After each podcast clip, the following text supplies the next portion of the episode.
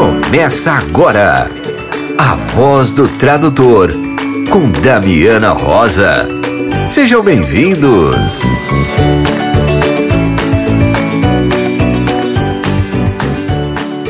Olá, querido ouvinte! Chegaram as festas de fim de ano e quem ganha presente é você. Preparamos com muito carinho um episódio especial recheado de boas vibrações, notícias valiosas para você ficar bem informado e uma pausa para o café histórica. Nesse episódio especial de fim de ano da Voz do Tradutor, você vai ouvir. Saiu livro novo sobre literatura venezuelana contemporânea. Pesquisadores analisam como a sociedade influencia e é influenciada pelos estudos de léxico, e o resultado é publicado em livro. Dilma Machado convida para as atividades de janeiro da Escola de Tradução Audiovisual. A dica de leitura da semana é com a editora Léxicos, Danilo Nogueira e o desfecho da novelinha de direitos autorais. E nós recebemos, para a pausa para o café, o grande tradutor literário Alípio Correia. O Alípio é pós-doutor em teoria da tradução, doutor em teoria literária e literatura comparada. Em seu trabalho como poeta, tradutor, ensaísta e dramaturgo, publicou mais de 100 títulos. Seu trabalho como poeta-tradutor lhe granjeou por três vezes o Prêmio Jabuti. Nesse bate-papo diretamente do seu escritório, o Alípio conta como tudo começou, compartilhando a sua paixão pela poesia, pela pesquisa e pela tradução dividindo conosco a sua preocupação de melhorar sempre e deixando dicas preciosas para quem deseja traçar o seu caminho na área literária. E então, vamos lá?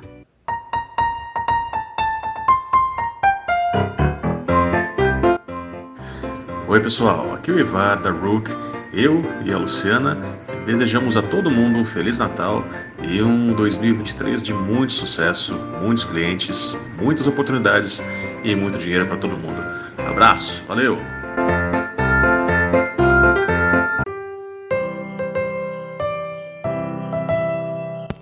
Olá, ouvintes da Voz do Tradutor, tudo bem com vocês? Aqui é Milene da Interpret Me, passando para deixar um abraço a todos vocês, um desejo de felizes festas e um ano novo excelente, com sonhos realizados, esperanças renovadas, muita saúde, muita paz, tudo aquilo que faz o nosso coração bater mais forte e a nossa alma vibrar positivamente. Um beijo a todos vocês e estamos aqui para você que deseja fazer uma formação em tradução ou interpretação. Estamos aqui esperando vocês. Um beijo enorme no coração e até breve.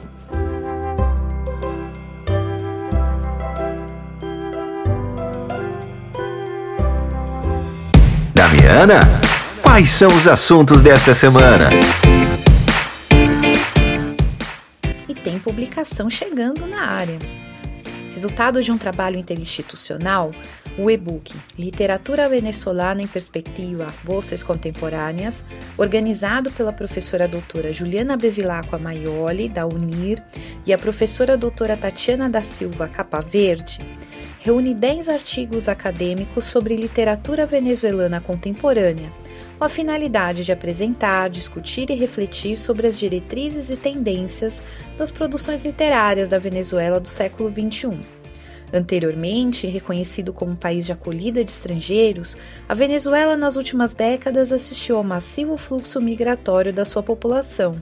Seja enquanto nação receptora ou peregrina, o trânsito configura-se como parte da memória literária da Venezuela. A literatura recente focaliza os desdobramentos da complexa experiência do deslocamento ao materializar esteticamente os seus impactos nos modos de representação da identidade nacional e nos processos de subjetivação do sujeito.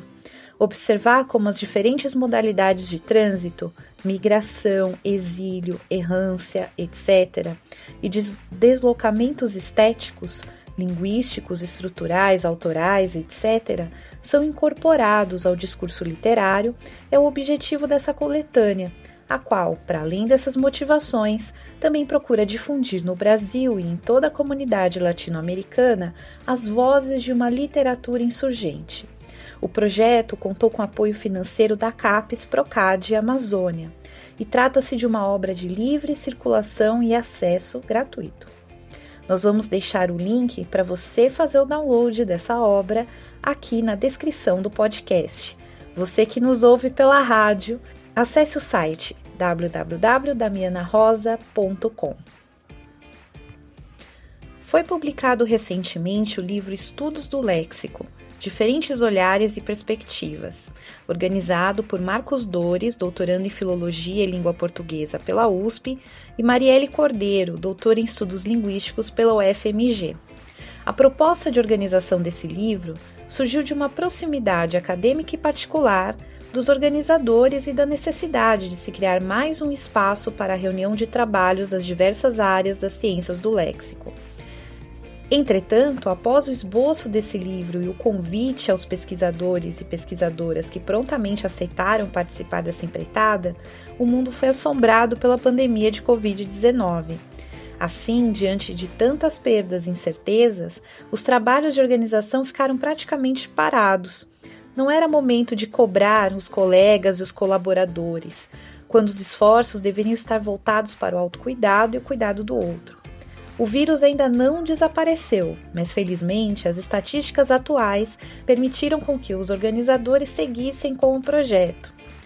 Os trabalhos reunidos nessa publicação só evidenciam como a área das ciências do léxico é bastante diversa e produtiva, e assim se espera que as discussões levantadas no livro possam incentivar e subsidiar, mesmo que aos poucos, mais discussões na área. O livro está disponível em acesso aberto, gratuito, e nós também vamos deixar o link para você na descrição do podcast. Ou você que nos ouve pela Rádio Achei USA, acessa www.damianarosa.com e lá basta clicar no episódio que vocês acessam todos esses links. E aproveito para lembrar que a Voz do Tradutor também está disponível no YouTube. Basta acessar a Voz do Tradutor e lá acessar todas as entrevistas em vídeo e também os episódios completos da Voz do Tradutor. Contamos com o seu apoio para se inscrever no canal, dar um joinha, fazer um comentário para que mais pessoas conheçam o nosso projeto. E agora vamos ouvir a nossa querida colega Dilma Machado, que traz a agenda de atividades da Escola de Tradução Audiovisual, a Estrada. Oi, pessoal! Aqui é Dilma Machado, eu sou a fundadora da Estrada, a Escola de Tradução Audiovisual. Eu vim aqui para avisar para vocês que os nossos cursos de tradução para dublagem e tradução para legendagem já estão abertos. As inscrições no, no site cursoestrada.com.br. Eu dou o curso de tradução para dublagem e a minha sócia Débora Cornélio dá o curso de tradução para legendagem. Nós também vamos oferecer agora, no dia 7 de janeiro, um workshop é, sobre o Subtitle Edit com a Luda Lassar. Tá lá no site também. E nós também temos uma outra novidade que a gente está oferecendo agora, o combo. Ou seja, você pode fazer o curso regular, tanto de tradução para dublagem ou tradução para legendagem, e logo depois fazer o avançado. Sai mais em conta o valor né? Melhor do que você ter que fazer um, depois pagar para fazer o outro separado. Enfim, eu aguardo vocês, mandem recado. Para qualquer dúvida, vocês podem mandar um recado para secretaria@cursoestrada.com.br. E no site você também tem todas as informações sobre cada curso. Vai lá, dá uma visitinha lá, tá bom? E eu aproveito também para desejar um feliz Natal para todo mundo, sabe? De muita alegria com seus familiares, com seus amigos, enfim. Um Natal maravilhoso para todos, tá? Que Papai Noel seja muito, muito bonzinho com todos vocês. Fica aqui o meu beijo e até a próxima!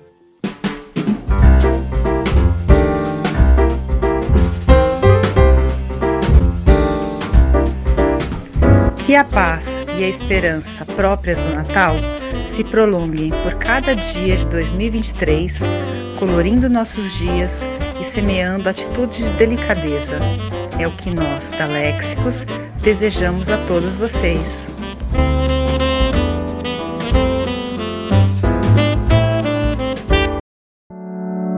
Leitura da semana com a editora Léxicos.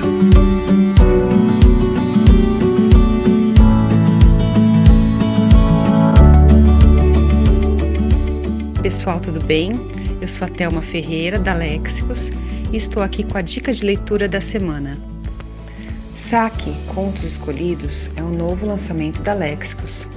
O livro conta com 20 contos selecionados de cinco livros, sendo eles Reginaldo, de 1904, Reginaldo na Rússia, de 1910, As Crônicas de Clovis, de 1911, Feras e Superfera, de 1914, Os Brinquedos da Paz, de 1919 e O Ovo Quadrado, de 1924.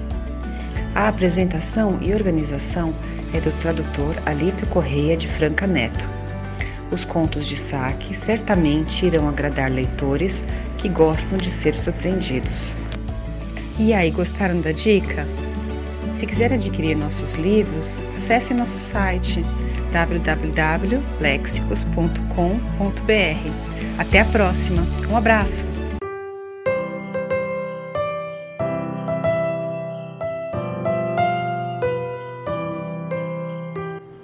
Olá, ouvintes da Voz do Tradutor. Aqui é a Kátia Santana do Traduza. Em nome de toda a nossa equipe, eu gostaria de desejar a vocês um Natal repleto de luz e paz. Que vocês possam celebrar essa data rodeado das pessoas que vocês amam e que em 2023 nós possamos ter mais oportunidades e mais conquistas e que possamos nos encontrar nos eventos de tradução presenciais. Um abraço a todos, boas festas.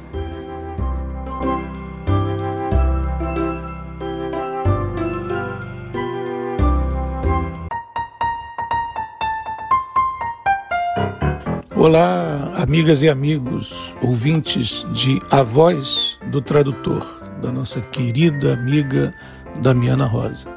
Aqui fala o professor José Luiz e eu sou diretor, professor do curso de formação de tradutores Quixote.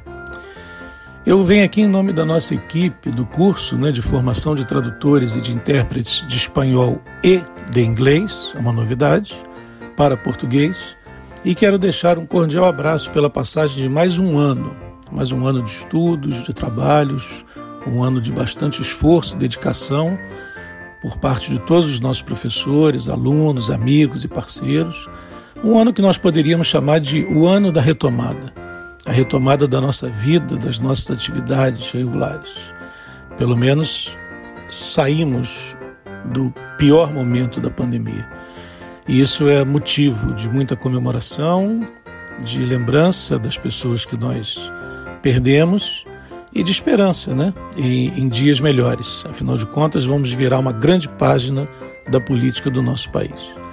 Eu, ao deixar esse abraço de Natal, eu quero aproveitar para agradecer pela consideração de todos, de todas vocês, pelo nosso curso Quirrote. O nosso Quirrote ele conclui o segundo ano de funcionamento com a formatura de mais uma turma, agora só de tradutoras, que vai ser agora no dia 20 de dezembro. E vamos em frente, porque a vontade de trabalhar e de formar mais e melhor os nossos futuros colegas de trabalho é grande. Aqui para encerrar, eu deixo os votos de um Feliz Natal, um próspero ano novo, que 2023 seja um ano de muita prosperidade, de muitas realizações e fica aqui também um convite para que conheçam, venham conhecer, participem dos nossos cursos regulares, dos cursos livres, dos nossos cafés literários e das nossas rodas de conversa sobre a vida do tradutor, da tradutora, tudo aquilo que envolve a profissão de tradutor. O nosso site é o www.traducãoiarte, esse i com y.com. Então www.traducãoiarte.com. Sejam todas, todos muito bem-vindos. Serão sempre muito bem-vindos. Um feliz Natal para todos, feliz Navidad, A Merry Christmas para vocês todos e o nosso grande abraço do curso Quixote. O avesso da tradução com Danilo Nogueira. No episódio de A Voz do Tradutor da semana passada que ia contar a história da escritora que alienou os direitos autorais sobre seu primeiro livro em troca de 100 exemplares do livro impresso. Veja bem, ela alienou só os direitos patrimoniais, porque os direitos morais são inalienáveis. Acho que isso ficou claro, né? Quer dizer, se você assinar um contrato com a editora afirmando que eles podem botar o nome que eles quiserem, o nome que bem entenderem como tradutor, essa disposição não tem valor legal nenhum. E se eles puserem outro nome que não seja o seu, mesmo com o contrato assinado, isso vai dar um BO enorme. Porém, os direitos patrimoniais são outra coisa, coisa totalmente diferente. Você pode alienar do jeito que quiser. Por um valor simbólico, por exemplo, se você quiser traduzir a Divina Comédia inteirinha e ceder a tradução a uma editora por um real, direito seu. Mas se o seu nome tem que aparecer como tradutor. Se você quiser ceder os direitos autorais a uma instituição de caridade, direito seu, aliás, é muito bonito e muita gente faz. Mas o seu nome tem que aparecer como tradutor. Salvo se você próprio optar por usar um pseudônimo. Tem gente que prefere traduzir seu pseudônimo por motivos vários. Direito deles está na lei, é direito. É muito comum, e olha, não é só neste país. Eu tenho ódio do pessoal que diz neste país, com o peito cheio, e fala de coisas que acontecem em tudo quanto é canto do mundo. Meu Deus do céu. Então, como eu estava dizendo, muito comum as editoras se oferecerem para comprar os direitos autorais de uma obra antecipadamente por uma quantia fixa. Você leva um livro para a editora e a editora diz: né, vamos publicar esse troço aí. Olha, nós podemos comprar os direitos autorais por um valor X. Você pode aceitar ou não, é direito seu. Quer dizer, nem todo direito autoral é pago forma de porcentagem nas vendas, isso é bobagem. Já aconteceu comigo, hein? Quando eu publiquei meus dois glossáriozinhos, que ainda circulam por aí, a editora honestamente, corretamente, seriamente, certamente se ofereceu para comprar os direitos autorais assim, liso. Comprou, acabou a história. Não me pagava nada por mês, por semestre, direito autoral é pago por semestre mas é, eu ia receber um valor grande assim, integralmente, antecipadamente. Mas claro, de um modo ou de outro, quer dizer, se a editora comprar os direitos autorais antecipadamente, o nome do autor tem que aparecer como autor do livro. Então, a nossa escritora combinou com o editor que, como direitos autorais patrimoniais, ia receber, em vez de um pagamento em dinheiro, 100 exemplares do livro impresso.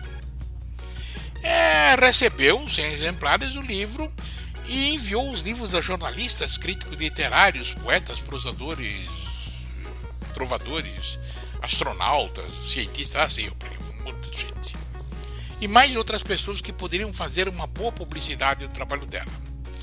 A jogada deu certo, deu muito certo e alavancou a venda não só daquele próprio livro, como também dos outros livros. A mulher criou uma fama muito grande. Ela merecia, hein? Era boa. Quer dizer, foi um excelente negócio.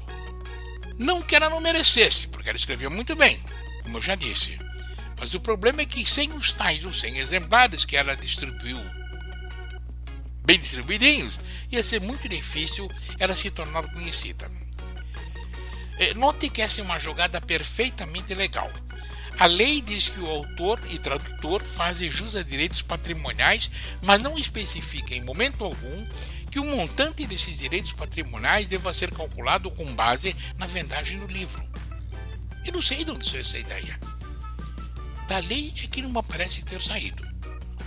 Eu, pelo menos, eu li essa lei não sei quantas vezes, nunca encontrei isso. Em todo caso, lá sei eu. Mas claro, nada impede que você combine com o cliente que seu pagamento vai ser, em tudo em parte, baseado na vendagem do livro. Mesmo como tradutor, você pode combinar com o cliente que você vai receber X% da venda. Pode ser. Nesse caso, é normal o cliente, eh, esse cliente pode ser um editor ou um particular, sugerir uma participação nas vendas em troca de um pagamento mais baixo pela tradução. Isso acontece muito com aquele camarada que escreveu um romance e que ele quer publicar em inglês, então ele contrata um tradutor qualquer para botar em inglês e diz: olha, eu te dou 30% de direitos autorais, mas eu não pago nada por lauda. Então tá bom. Olha, essas propostas eu não aceito. E sugiro que você também não aceite. Por duas razões. Primeiro, porque não vale a pena trocar o certo pelo duvidoso. O livro pode encalhar e você fica na mão. Segundo, porque mais vale um pássaro na mão do que dois voando. E sempre que você contratar receber pelas vendas, lembre-se de que pode demorar muito mais de um ano para cair a primeira parcelinha. Lembra disso cartão vence o mês que vem, hein? Vamos ver lá. Não se deixe enganar pelo entusiasmo dos clientes que pintam quadros maravilhosos do futuro brilhante das coisas medíocres que eles escreveram. Quando a banana é muita, você sabe, o santo desconfia. Não, não, não, não, não é nada disso. É quando o santo é muito, a banana desconfia. Não pode, Danilo! Desculpe, estou confuso. Mas você me entendeu, né? De um modo ou de outro, acho que está na hora de parar, porque eu já falei demais hoje, como de hábito, né? Então espero que você tenha gostado e voltem para ouvir o próximo episódio da Voz do Tradutor, que vai ser somente no ano de 2023, que eu realmente, do fundo do meu coração, espero que seja maior do que 2022, porque esse nosso aninho, vamos falar a verdade, hein, foi triste, né? Ah, quem? Não, pô, pelo amor de Deus. Você quer saber quem é a escritora? Desculpe eu esquecendo. Ai, Danilo, assim não vai, viu? Você tá velho demais. Puxa vida. Velho. Decrépito. Puxa vida. Não sei ainda como tem gente que me ouve. Credo. A escritora é a Clarice Lispector. Clarice Lispector. Que recebeu de direitos autorais patrimoniais pelo seu primeiro livro, Perto do Coração Selvagem, 100 exemplares do livro impresso, em vez de uma porcentagem nas vendas. E chama a Wikipedia. É verdade, não é fake. Vai lá na Wikipedia, você vai encontrar fácil. Grande sacada da Tia Clá. Não sugiro que você faça isso com as suas traduções. Ela fez o livro dela, outra coisa, né? Bom, agora chega, né? Tchau mesmo. Até. Bom, até, até ano que vem. Este, a Damiana disse que esse seria o último episódio da Voz do Tradutor para 22, então eu quero aproveitar a oportunidade para agradecer a tua companhia nesse ano conturbado e esperar que nos vejamos de novo em 2023 em mares menos procelosos para continuar o nosso trabalho. Pronto, agora é só mesmo. Tchau, fui. Eita ferro.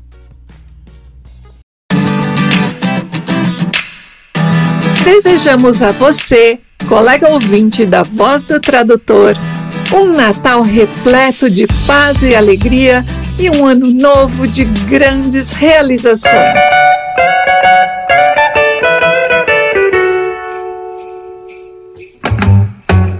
Jingle bell, jingle bell, jingle bell rock. Vamos juntos rumo ao ano novo com novos desafios e novas vitórias. Neste dia 18 de dezembro, a Tradusound comemorou cinco anos de existência. Temos a mesma idade da voz do tradutor. Nascemos juntos em 2017, crescemos nas mesmas lutas, sobrevivemos à pandemia, ao isolamento, choramos juntos tantas perdas queridas, comemoramos juntos quando conseguimos vencer obstáculos e estamos prontos para os próximos desafios.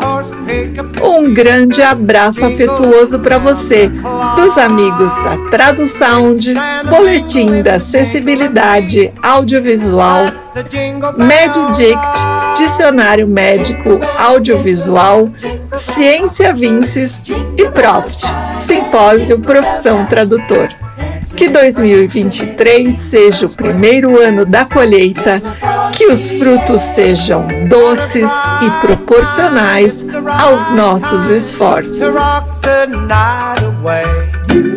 Jingle bell time is a swell time to go gliding in the one horse sleigh. Ah, que tal uma pausa para o café? Na voz do tradutor, entrevista.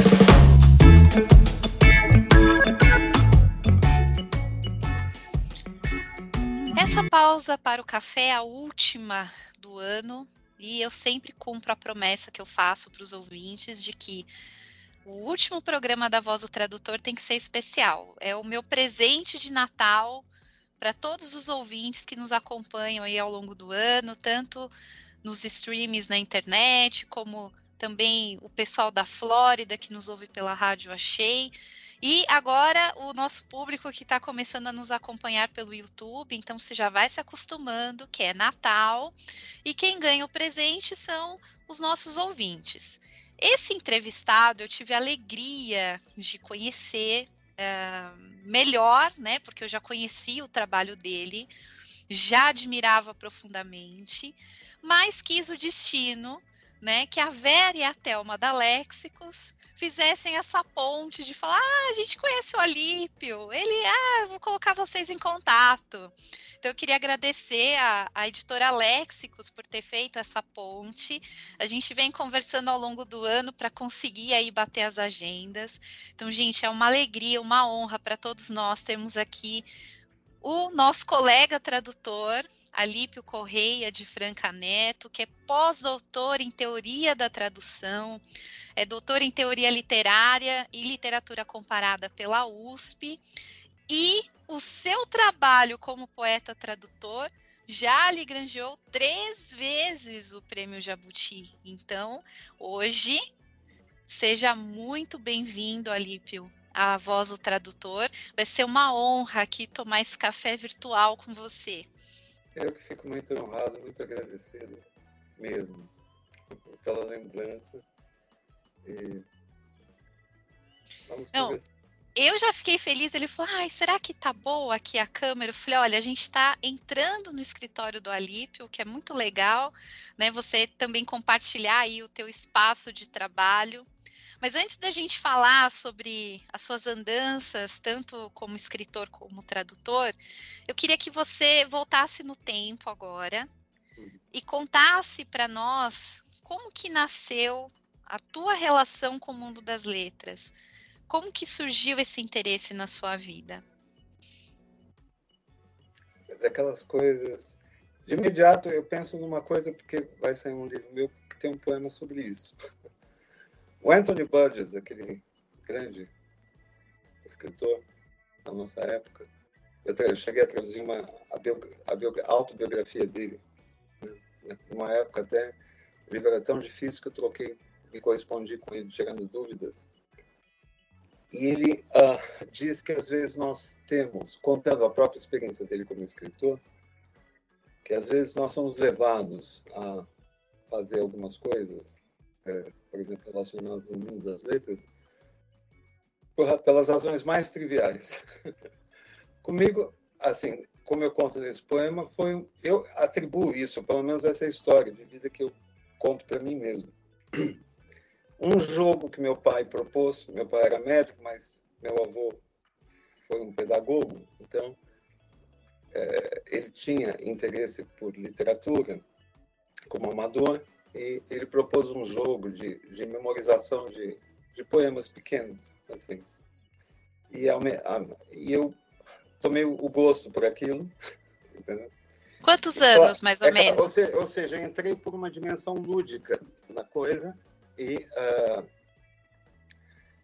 uh, era, eu era bem pequeno porque era, era brincando com palavras, entendeu? Assim, depois, justamente por isso, eu comecei a escrever né, como diletante na escola. Tenho a impressão que foi, mas pura brincadeira, não havia nenhum, nenhum vamos dizer assim, é, a precocidade estava no gosto, assim, de tratar as palavras ludicamente. E aí, primeiro amor, aí comecei a escrever poemas, aquelas coisas é, de, de menino já entrando na adolescência. E uma coisa que foi, como eu gostei muito de poesia, teve um concurso na escola, a escola lançou o livro, aquele primeiro, aquela primeira coisa que é um desastre depois, mesmo porque ele saiu cheio de erros. Essa também foi uma precocidade, foi reconhecer de imediato que não havia saído como eu queria. E, uh, e aí aconteceu também através é, do meu pai, que, que, cuidou de uma pessoa da família do Menotti Del Pique, é, e ele tinha os livros do Menotti Del Pique, então eu vinha conhecer o Menotti, que já tinha bastante idade, e fiquei um, um, indo à casa dele mais ou menos um ano, junto com uma jornalista que eu tinha conhecido, isso antes de entrar na faculdade, eu acho que era, foi aos 15. E aí uh, fui aprender metrificação com ele. Assim. É claro que isso é uma experiência, foi uma experiência para mim muito interessante, porque incendeia a imaginação de um, de um adolescente. Né? E, uh, e depois, logo depois, aos 16, eu entrei na filosofia. Né? Fui fazer filosofia. Eu acho que foi por aí, entendeu? Foi, foi esse. Também teve, como eu fiquei semi-interno durante alguns anos no colégio, a figura de um padre, é, também de bastante idade, que foi o primeiro erudito que eu conheci, Padre Oscar, e que é, era um poliglota, e é, para meu espanto, depois, retrospectivamente, é, pensando, é, ele que me. Ele tinha na bolsa Baudelaire, os poetas malditos franceses, e falava das histórias, eu ficava impressionado, falava com meu pai, como é possível? ele tratando disso, é claro, é a erudição.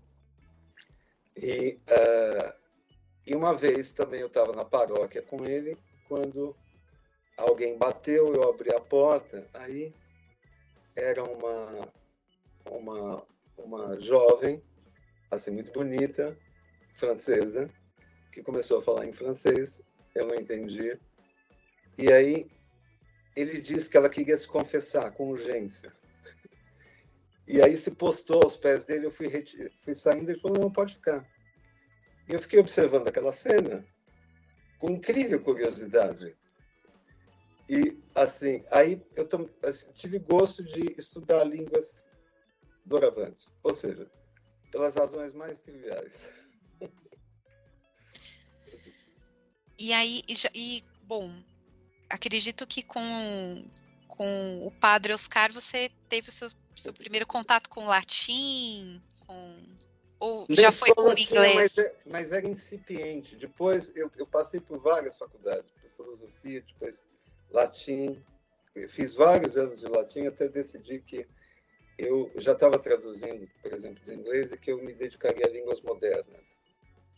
Então, depois aí me transferi para o curso de italiano, acabei me formando em italiano, mas eu traduzi do italiano quase uma década, mas é, eu, eu acho que sempre, fundamentalmente, traduzindo do inglês. Entendeu? Cheguei a fazer uma tradução do francês nos anos que eu estudei, mas é, não, entendeu? Não sou proficiente, por exemplo, em francês. Mas mais ou menos é esse o percurso. Então, bom, a gente pode dizer que nasceu primeiro escritor lá na escola, quando publicou seu primeiro livro? Sem dúvida, porque uh, eu ia, no decorrer da minha carreira, é, fazer algumas coisas, ou, ou bastantes coisas relacionadas à escrita. Agora, os meus livros autorais é, vão sair. O que acontece é que eu arrastei por décadas livros, aí já é aquela parte, é, vamos dizer assim, reprovável que eu vejo em mim mesmo. Eu sempre acabei me dedicando a muitas coisas diferentes, às vezes coisas que exigiam, né, por exemplo, o livro do, do Pushkin, o Eugênio Negri, é? que foi, foi, uma tradução que cobriu mais de uma década, porque nunca pode ser feita uh, sistematicamente, continuamente, entendeu? Porque, é claro, é o tipo de trabalho que não, idealmente não tem, não deveria ter tempo para terminar. Né? Isso vai contra, entendeu, o sistema capitalista.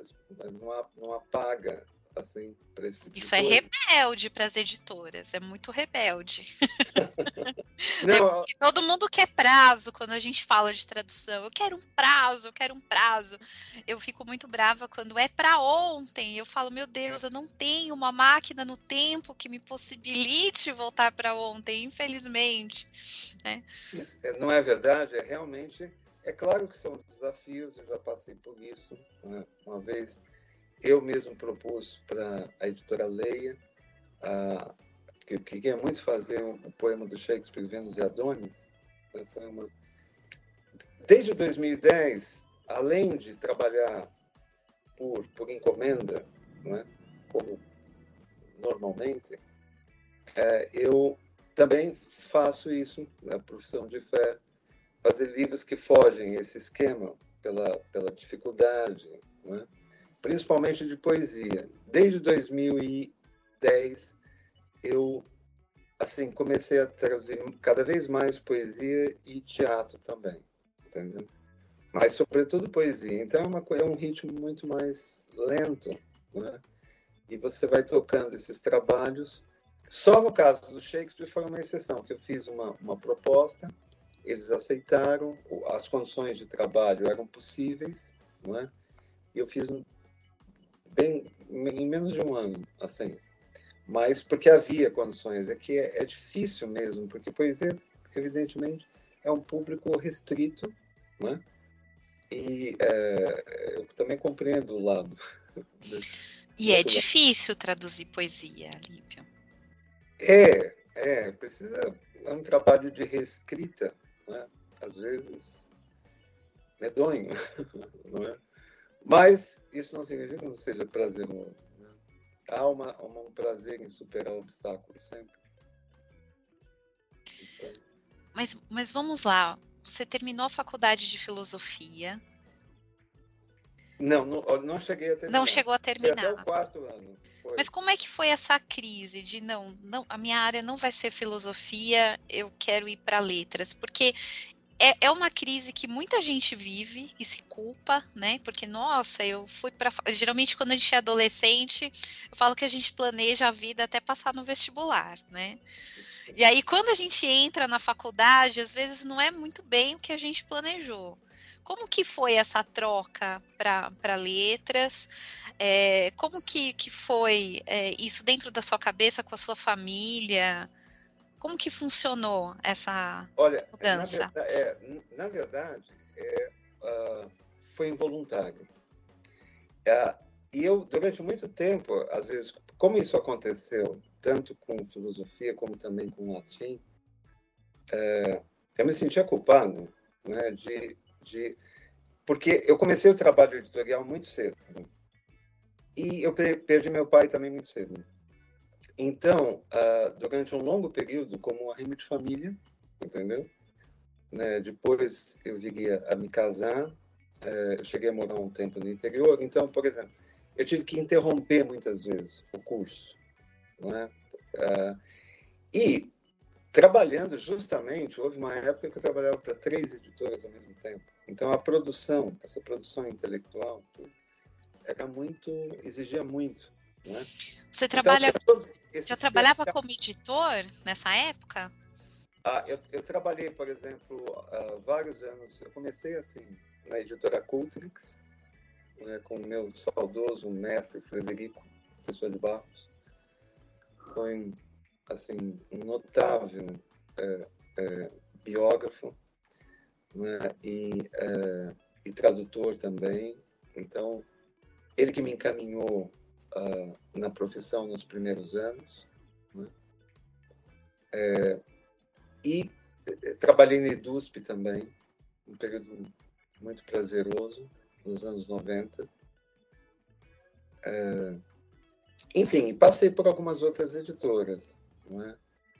mas é, essa fase toda, a fase da graduação foi complicada, entendeu? E é, justamente porque era um paradoxo, porque eu me dedicava muito aos livros, mas ao mesmo tempo, não é? Então, às vezes tinha que trancar, retomava, então era, né? Depois, a pós-graduação foi, né, não cheguei a fazer mestrado, porque já tinha bastante experiência né, de publicação, né, de escrita, e aí eu fiz doutorado né, durante seis anos, e depois uh, pós-doutorado. E onde começa a vida do tradutor? Já começa na editora? É, eu comecei bem cedo, através de um outro, outro mentor que eu tive, abençoado, é, chamado Heitor Ferreira da Costa, é, que faleceu muito precocemente, nos anos 90. E é, era um grande, um grande revisor, tradutor também. E é, lembro que um, um, dos primeiros desafios que eu tive, eu era muito jovem, vinte e poucos anos, foi ter tido a honra de fazer com ele é, um livro do. Quando o Harold Bloom estava sendo introduzido no Brasil. Assim, foi um livro que saiu pela Companhia das Letras, Abaixo das Verdades Sagradas. E ele não estava muito bem, e ele pediu a minha ajuda, e eu tomei aquilo como uh, entendeu? Assim, motivado sobretudo pela nossa amizade e pelo desafio, né? Então, uh, foi assim. Deu medo a primeira tradução? Ah, eu, eu lembro que a minha primeira tradução eu fiz chorando porque eu fiquei, eu traduzi pensando, estou estragando o original, estou estragando o original teve essa crise, porque você tinha a responsabilidade de ajudar um amigo que né, tinha já um nome na área, uma publicação já com uma editora grande. Demais, demais, de, demais de preocupação, demais. Mas então, eu, eu, eu, eu tive a felicidade de ter, por exemplo, o Heitor, ter o Frederico como excelentes é, mentores, por serem muito críticos, né? E também, então, no caso da Cultex, foi que eu também era muito jovem, é, foi uma experiência acabou sendo muito rica por eu traduzir vários tipos de livros de vários, de inúmeras áreas diferentes, né? até livros que não literários, não entendeu? Mas eu acredito que isso é importante, foi importante para mim, entendeu?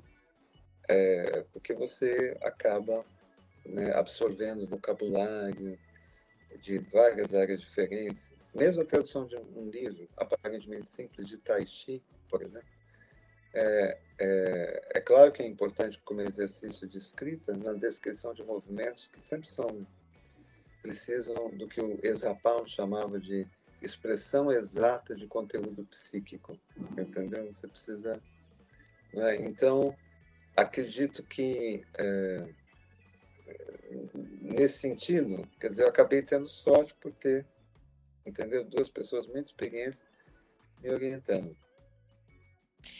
Eu não vejo como sorte, eu vejo como destino te levando, né, pelos é. caminhos. É interessante que em determinados momentos da sua vida as pessoas certas estavam lá, é, né? E não foi planejado, né? Ah, eu estava ali, de repente a vida me obrigou a mudar. então parece que né, existe um, um, destino por trás, assim, de que você tinha que estar naqueles lugares com aquelas pessoas naqueles momentos. É, é uma ironia feliz dos fatos, é assim. Isso é verdade. Você sente que depois que você começou a traduzir o, a sua relação com a escrita, o Alípio escritor mudou? Foi influenciado pelo seu processo de tradução? Porque agora veio, eu lembrei do Machado de Assis, que diz que né, o processo dele como tradutor é que tornou o escritor que ele chegou a ser. Né? O exercício da tradução é, é, mudou o Alípio escritor? Da minha totalmente. Entendeu? Ah, porque, porque tradução é, eu, depois desses anos todos, eu, quando eu comecei a dar aula na USP, no Citrate, logo,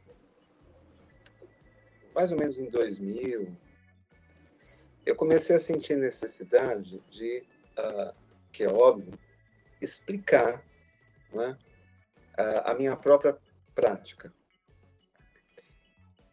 Uma outra, uma, uma enorme influência que eu tive foi, quer dizer, na época da faculdade, isso estou restringindo um pouco o campo, porque é a minha paixão, por exemplo, tradução poética. Né? Então, é óbvio que naquela época eu tomei contato com, as, com, as, é, com a, a, o trabalho, a produção dos irmãos Campos. Né? A primeira pessoa que eu conheci foi o, o Borges. Eu conheci o Borges aos 17 anos no curso de letras, e é uma coisa muito curiosa, porque naquela época eu estudava russo também.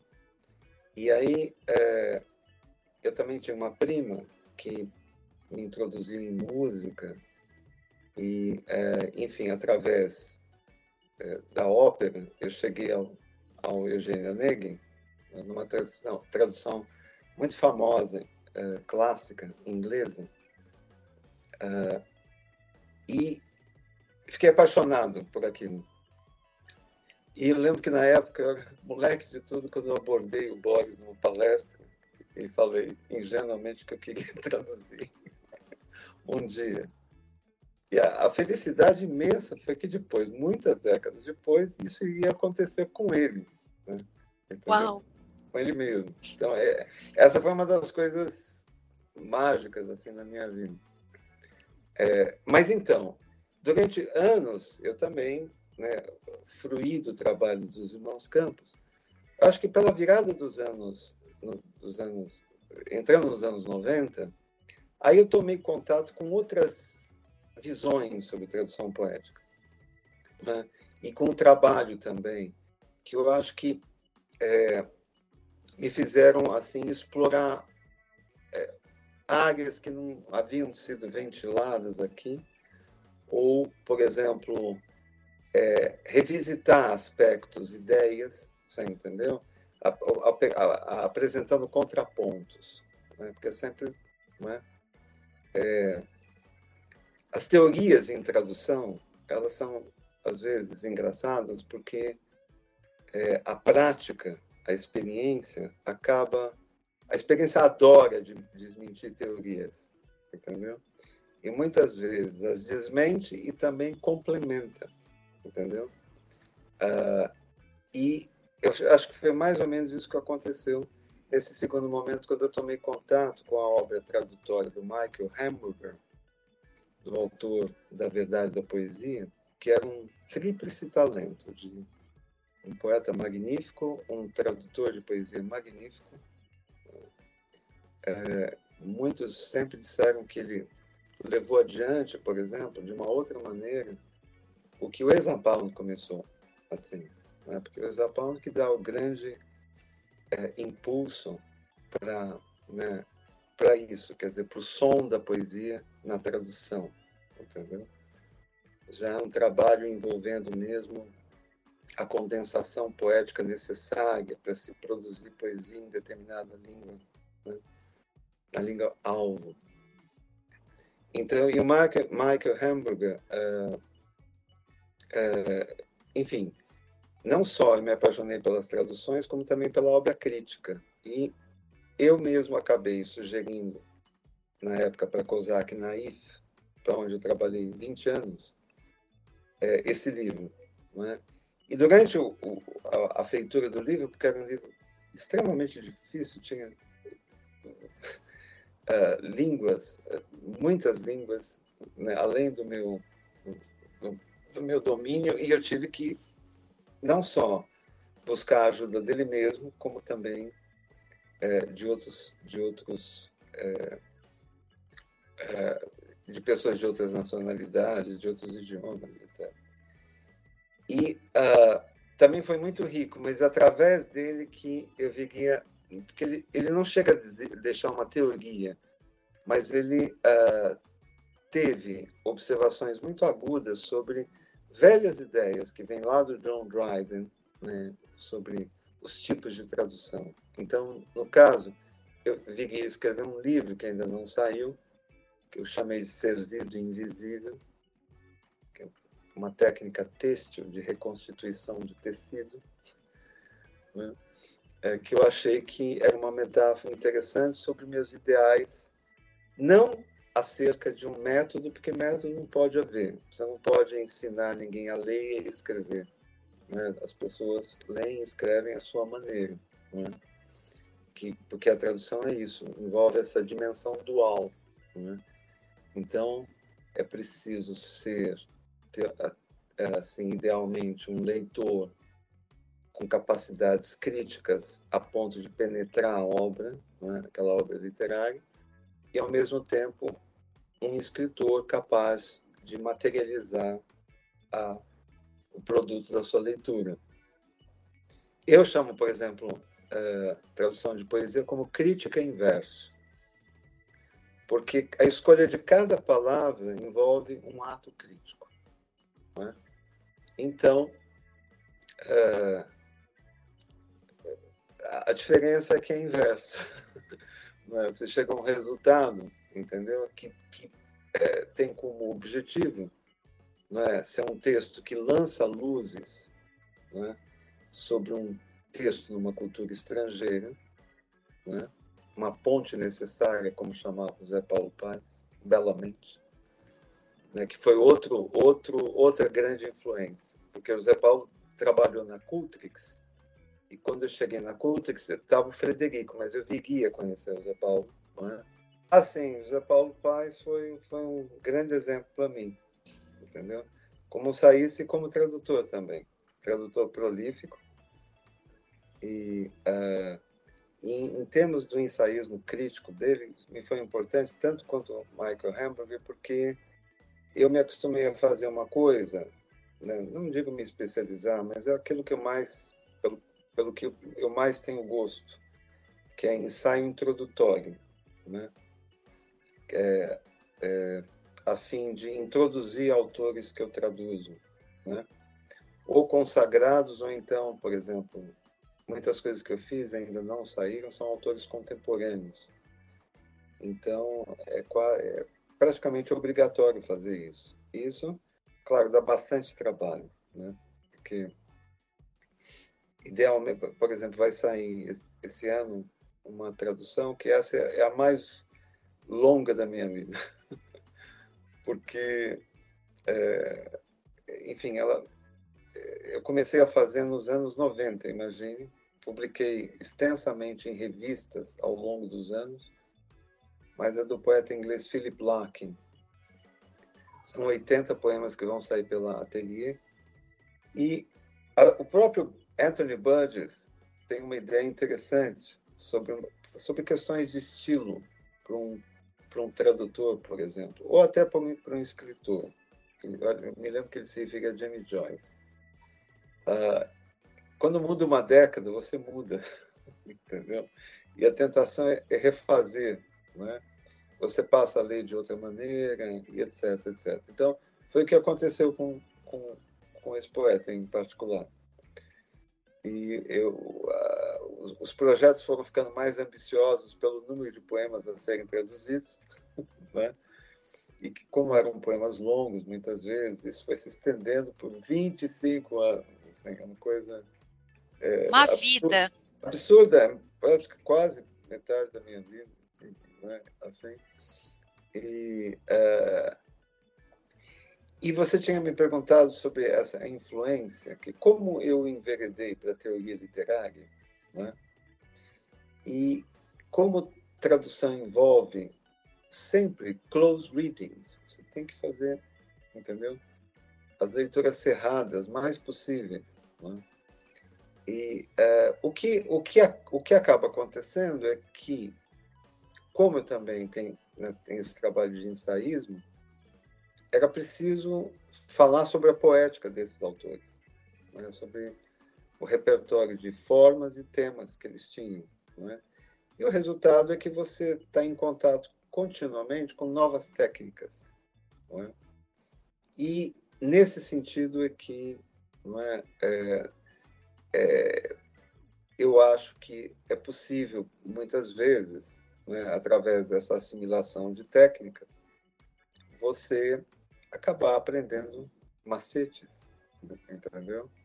E acabar incorporando. Eu, por exemplo, eu, é, eu lembro que uma vez eu escrevi um poema chamado Poemas Inéditos, um, um poema sobre poemas inéditos. E depois, analisando ele, aquele sensor interno que tenta ver se ele, ele é, enfim, está pronto para ser publicado, eu, eu percebi que a, a, estrutura dele lembrava a de um poema do Felipe Larkin chamado Ambulâncias, que é uma coisa maravilhosa. Né? Do ponto de vista da técnica, era uma... Falar assim é muito abstrato, mas era... É, vamos dizer assim, descrições significativas se valendo de metonímias. Então, apesar dos temas serem totalmente diferentes, você entendeu? É, eu acredito que essa, esse contato com técnicas novas, entendeu? Que acaba sendo servindo de fermento para a criação, muitas vezes. Entendeu? É, porque como tradutor você tem que olhar o avesso do Sim. poema, né? É. E aí, como escritor, essa, esse, esse avesso também. Você fica pensando assim, deixar. Ah, eu vou, vou, escrever dessa forma, eu quero ver como que o tradutor vai. Você já pensou nisso quando você escreve? No, no, no, no, processo inverso e, e tudo mais, né, eu tenho, tenho conversado com, com poetas lá fora, essa troca que existe, né? E é, eu, eu, chego a pensar, mas não muito, entendeu? Porque o que, no primeiro momento mesmo, o que interessa é, é você produzir a obra no interior da sua cultura e é, porque justamente por isso, né? Porque eu sei que, uh, evidentemente, né, é, nas mãos de um outro tradutor, ele vai ter a leitura dele, entendeu? Ele vai ter também um estilo que vai passar para a tradução. Então, são variações sobre o mesmo tema, entendeu? Né? Que, que, que sempre tem valor é? local, cultural, específico, entendeu? Mas uma coisa se alimenta da outra. Né? Eu, eu fazendo Eugênio Negin, assim, eu, eu tive contato com um, um grande poeta inglês e é, me fascinei, já, me, já era fascinado pelos livros dele, e ele escreveu um romance em versos com a mesma forma do, da, da, da, da estrofe do Onegin, que se chama do Pushkin. E eu, por exemplo, comecei anos atrás uma coisa também fazendo no mesmo espírito. É, nos Estados Unidos, tem um grande autor indiano, entendeu? escreveu que o Grog Vidal chamou de o épico da Califórnia, que é, é o Vikram Seth, The Golden Gate. E é um romance monumental, escrito em, em, com a mesma estrofe. Do... Então, existe essa transmissibilidade da forma, entendeu? E hoje, por exemplo, na nossa época pós-moderna, entendeu? É, é isso é uma coisa muito comum, entende? Então, eu, eu acredito que tradução, sim, já teve e possa ter uma enorme influência sobre, sobre é, o escritor, entendeu? Quer ele mesmo seja um tradutor escritor, ou mesmo um escritor que lê traduções. É? As traduções acabam tendo uma influência, sem dúvida, dentro da cultura. Agora, eu acho que é importante a gente entrar na, no Jabuti, é, que é um prêmio importante na área de reconhecimento. Como que funcionou isso na sua vida? Vamos voltar lá para o primeiro, né? Como que foi ver o seu nome indicado? Como que foi que representou para você o Prêmio Jabuti? Sempre surpresa. Sempre surpresa mesmo. E, e, e é, E é claro, porque é, de onde vem a, a alegria? Porque você sabe que são leitores abalizados, é? com uma experiência literária que vão se debruçar. Né? Eu mesmo já fui, já fui também, é, já participei de Jabuti, mas avaliando obras também. Uhum. Né? É árduo, tive né? às vezes você tem que, né, tem bastante coisa, apesar que tem tempo também. E, e completa surpresa, nem, entendeu? Nem podia imaginar, assim, quando isso e, e foram três vezes. Né? Pois é. Entendeu? E, e foram com, com livros é, com, com esse, um estilo que eu tenho mantido, que são traduções que são precedidas por ensaios críticos, anotadas, que eu acho que é necessário. Né? Uma foi com uma edição, foi, foi o segundo volume dos poemas do James Joyce que eu fiz. Mas foi um processo assim, nossa, eu vou fazer essa tradução aqui, ela vai ganhar o, o Jabuti. Eu vou trabalhar para isso ou não? Foi. Não, não você sabe que. Eu, despretensioso. É, ah, eu trabalhando com, com, uh, com poesia, tudo eu, meu objetivo é fazer boa poesia e, e, ao mesmo tempo, fazer um texto que seja efetivamente útil, lance luzes, seja uma introdução ao, ao autor e à obra em questão. Né? Ou seja, é um trabalho crítico né? E, assim, e, e poético. Então, a primeira coisa é isso mesmo. Eu, na verdade, quando comecei a publicar esses livros de poesia, né, não tinha a menor ideia de que poderia haver uma receptividade assim como houve da parte de leitores gentis, né, com o passar do tempo mesmo. Então, isso serve de estímulo. Né?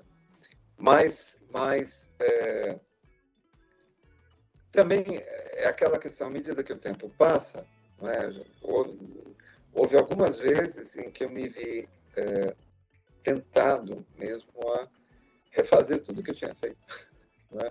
Isso é, não é uma experiência minha, tenho certeza que é de muitos tradutores. Né? Acho que de todos nós. Eu acho que se nós não tivermos um prazo imposto, nós ficaríamos eternamente traduzindo um único exatamente. material. Exatamente, exatamente. Mudando, mudando, mudando. Então, isso aconteceu algumas vezes, assim, aquelas coisas mais recalcitrantes e agora vai sair um, um livro que é, pela Léxicos também, que é Os Tempos São Caídos da Noite, que é um, um verso do, do poeta Gerald Manley Hopkins, uh, que foi traduzido aqui, e um autor que foi caríssimo, eu descobri quando era muito cedo também, mas para mim é o mais difícil autor que eu já traduzi em termos de poesia. E as décadas se passaram e as versões se acumulando, sempre, sempre, sempre. É, e agora finalmente vai sair. Então, tem essas coisas, né, que, entende, acabam virando um, um desafio pessoal, um jogo pessoal, uma terapia, entendeu? E tem por trás daquilo, efetivamente, né, quando aquilo resolver se terminar por si mesmo, É, é melhor dizer assim do que eu escolher terminar. Então, a esperança é que aquilo possa ter um, é? possa ser apreciado, entendeu? Ou, ou faça minimamente jus ao autor que está sendo traduzido. Eu entendo, Alípio, que cada trabalho é como se fosse um filho. Né? É, to, to, todos são, todos é. são especiais, todos têm o seu processo. Mas tem algum trabalho que te marcou profundamente, assim, o, o processo do trabalho, que você considera que seja o seu projeto mais inesquecível, seja pela dificuldade ou pelo prazer em, em fazer essa tradução? Ah, tem vários. Eu, eu acho que, por exemplo, o Pushkin, porque meu, meu conhecimento de russo é, sempre foi incipiente, ele nunca passou dos dois anos lá que, que eu estudei. E que por isso exigia, entendeu? Porque é, era preciso conseguir uma tradução, primeiro, é, totalmente fidedigna em termos semânticos, o máximo possível, uma tradução semântica, acompanhada também de todos os comentários possíveis sobre efeitos poéticos de cada verso, cada palavra. Então, é mais ou menos como fazer, para mim, uma operação à distância. assim. E por isso que foi uma coisa lenta. Eu contei, graças a Deus, com a, com a interlocução do Borges durante praticamente uma década, da Helena, excelentes interlocutores, e colecionei traduções de outros idiomas do Pushkin, usando diretamente a, o comentário do Nabokov, que tem mais de mil páginas, conversa estrofe por estrofe, com todas as idiosincrasias que ele tem como, como intérprete. Né? Então, mas acabou me, me dando subsídios para plasmar a ideia de um estilo do Pushkin. E como ele é marcado pela oralidade, e eu, eu é uma coisa que eu sempre tentei, da qual, com a qual eu sempre me preocupei muito, né, por, ser um clássico, mas ao mesmo tempo soar para os russos ainda hoje como uma coisa, entendeu? Incrivelmente é, atual em termos de fluência de linguagem, entendeu? É uma orientação diferente da, da, vamos dizer assim, de tradições que hoje, por exemplo, nós deixamos de lado, entendeu? Tradições retóricas muito pesadas, entende? Então, o instigante foi isso. Foi, foi é, esse trabalho foi um trabalho que se por mais de uma década. Lógico, o Philip Larkin também, que, que né, esse Hopkins também, e tem um que não saiu ainda, que é, a COSAC acabou não publicando, foi uma sugestão minha. Esse livro foi um dos mais difíceis da minha vida. Sete tipos de ambiguidade, do William Hampson, que é um livro, pelo que me consta, eu acho que ele só foi traduzido, alguns capítulos foram traduzidos para o turco, só. Nunca houve nenhuma outra tradução em outro idioma. A explicação é simples, porque justamente são ambiguidades. Então, é, ele comenta, né, como o inglês é muito polissêmico, né, então ele comenta versos que se prestam a dois, três sentidos, às vezes quatro sentidos, uma palavra tendo às vezes sentidos antitéticos. Então, eu fiquei, eu lembro que eu tomei contato com esse livro é, aos 22 anos, eu estava na faculdade. Ele me pareceu indecifrável naquela época. Então, eu passei muito tempo, muito tempo estudando, entendeu? Checando as fontes originais que ele citava. Decifrando. É, mas isso fazia parte de estudo, não, é? não era. Entendeu? Até um dia que eu já, já tinha bastante experiência e, e fiz uns capítulos por mim mesmo e apresentei na COSAC e eles aceitaram. Entendeu? A 34 que vai lançar né, agora. E é, é um livro, foi um livro muito difícil, entendeu? Assim, porque ele usa inclusive elementos é, além da minha, eu tive que me consultar com com um matemático, entendeu? Com um físico também, porque era numa época em que havia uma grande influência no surgimento da física quântica e tudo mais. E, inclusive, eu acho que, por exemplo, é, muita coisa que eu queria escrever de poesia seria bastante marcada pela noção de ambiguidade. Entendeu? Então, é um livro que eu anseio bastante. Infelizmente, aquela editora tão extraordinária que foi a COSAC. Né? Deixou saudades, né? Pois é. Fechou as portas, mas, entendeu? Eu acho que ele vai vir aí, esse livro, que eu espero já há bastante tempo. Fantástico. Eu Bom, nós falamos sobre o Alípio escritor, o Alípio tradutor.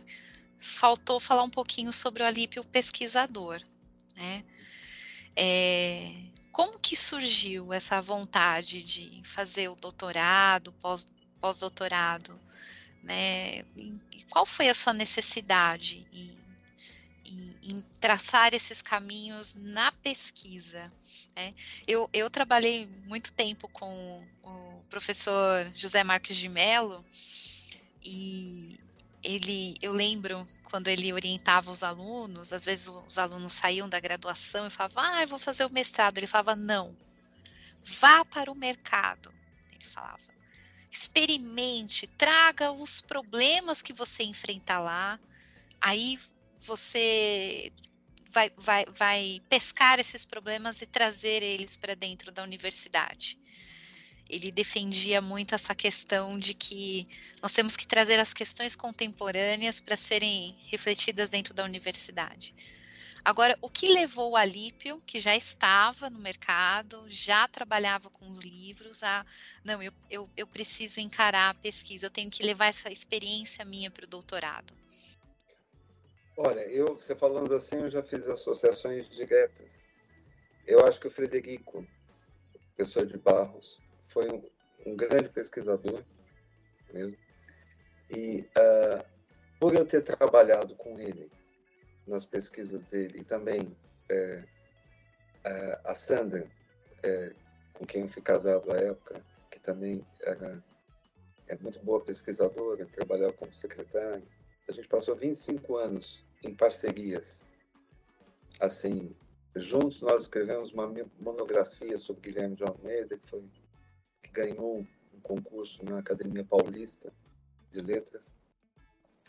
Então, me meter pelos arquivos do Estado de São Paulo e tudo mais, quer dizer, eu comecei a tomar paixão pela pesquisa ainda quando eu tinha vinte e poucos anos, assim, né? começando a faculdade e com a orientação dele.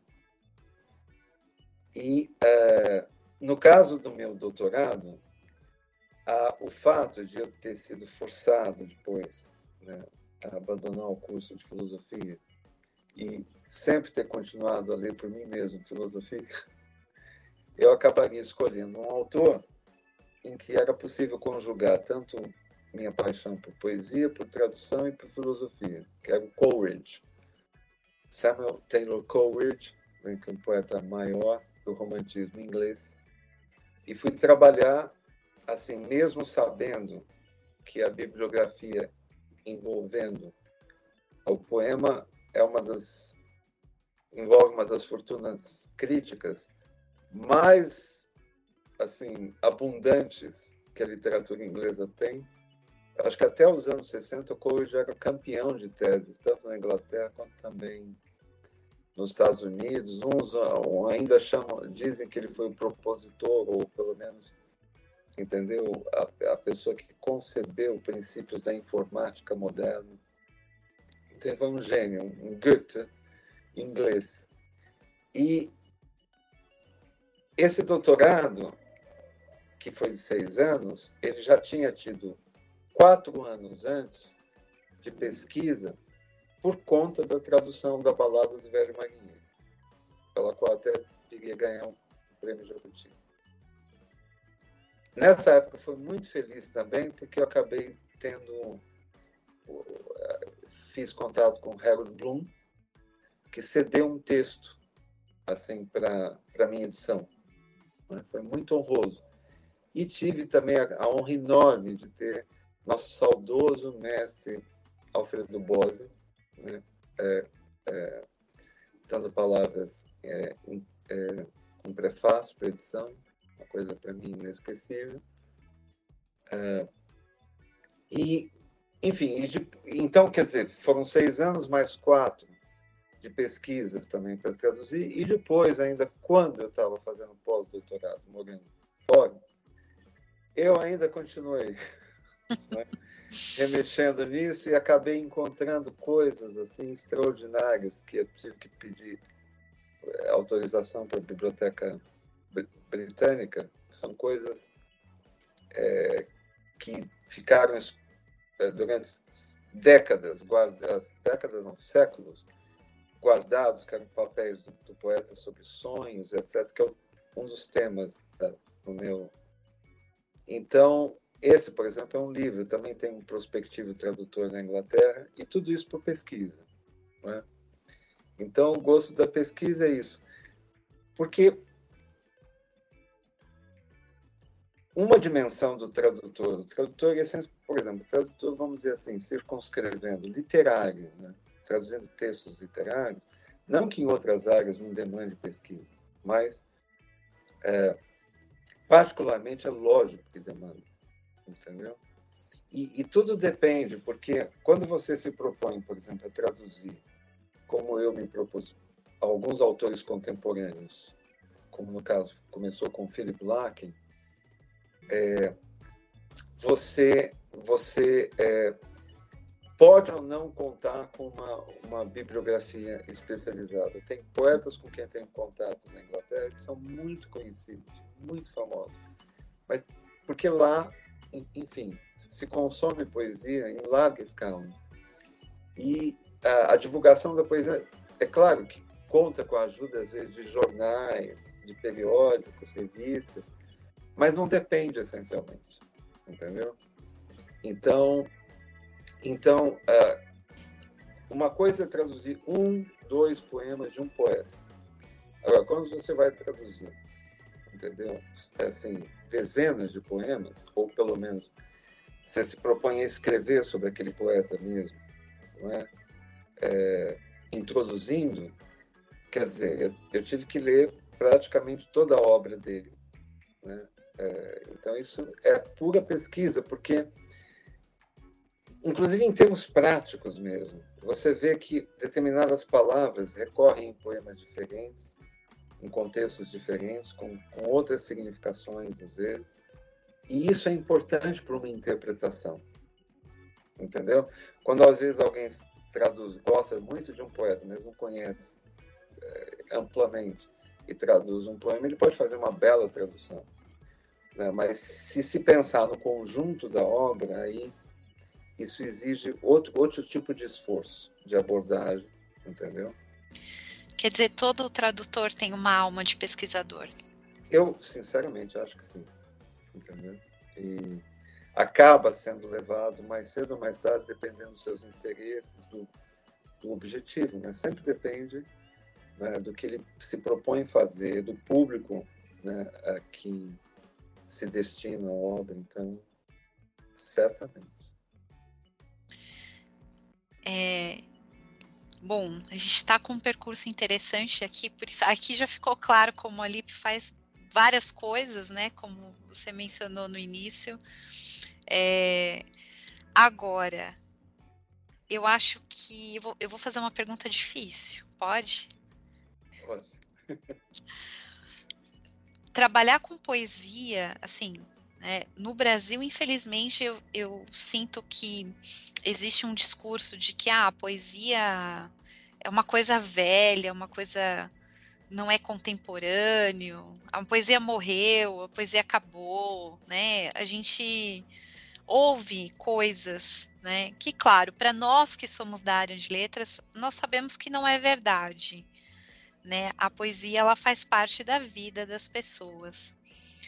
Agora, para um tradutor de poesia, um escritor e um pesquisador, eu, eu imagino quanto deve ser doída essa fase que nós estamos vivendo aqui no Brasil, de, de que não é a poesia não é popular.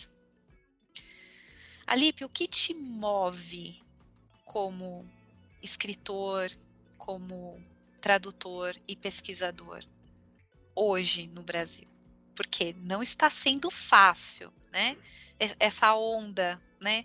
Eu, eu, eu sinto que existem modas literárias. Nesse momento, as pessoas não, no Brasil não estão muito interessadas em poesia, ao mesmo tempo que nós vemos aí esse trabalho de, é, de publicações autorais e, e, independentes. Então, a poesia, ao mesmo tempo que se diz que não há um interesse, ela não morreu. Mas o que te move a trabalhar nesse contexto que nós estamos no Brasil? Olha. É... Pergunta difícil, né? Ele vai brigar comigo depois nos bastidores. Não, não, não. É, diante dessas coisas, a gente pode ter é, crenças, né? Assim, crenças. Né? Ou... Mas primeiro é o seguinte: é, esse discurso da, da morte da poesia, eu acho que é, é muito antigo.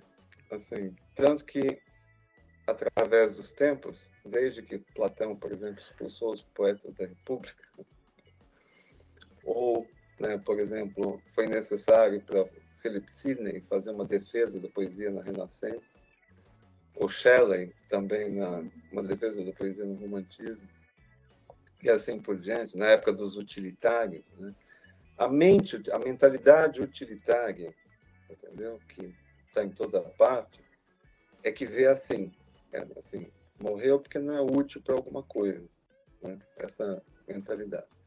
Por outro lado, por exemplo, Otávio Paz, eu acho que foi Otávio Paz que diz que, pelo simples fato de ser uma arte tão antiga, né, teorias da poesia até associam seu surgimento, entendeu? Em culturas ágrafas, né, em que é, era necessário memorizar, e daí essas teorias sobre ritmo e etc. É, se há uma coisa tão antiga e a gente está discutindo sobre isso hoje, agora, aqui, né, é porque há uma necessidade psicológica do ser humano sobre isso. O próprio Emerson, por exemplo, eu escrevi alguns poemas pensando nessas ideias ele, ele, ele se pergunta, e eu também, eu mesmo que já fiz cestinas, né, que são quebra-cabeça, né, qual é a necessidade de você fazer isso? Né? Bom, é uma necessidade certamente não utilitária, nesse sentido né, utilitarista. Mas é, é claro que isso deriva de uma necessidade psicológica. Isso é real, real. Não é? É, e o que, que acontece? No meu caso, eu só posso falar do meu caso, né? eu acredito que o que você está falando talvez diga respeito a uma consciência, infelizmente, que eu acho que mais ou menos generalizada, de que para se fazer literatura é necessário que haja um envolvimento de bastante gente, entendeu? Cada vez mais, né? para que haja pluralidade de visões, você entendeu? Para que, por exemplo, não comece a haver grupos fazendo literatura e se trate de uma questão de poder, por exemplo, quem dá as cartas. É? Por outro lado, por exemplo, com a divulgação também, né, com a explosão da informática e tudo mais, com a possibilidade de todo mundo publicar, ter um espaço para publicar, eu acho que é sempre assim. A tecnologia também tem uma dupla face. Ela sempre vai ser, obviamente, positiva em milhões de coisas, né? como ela também pode ser negativa. Com certeza.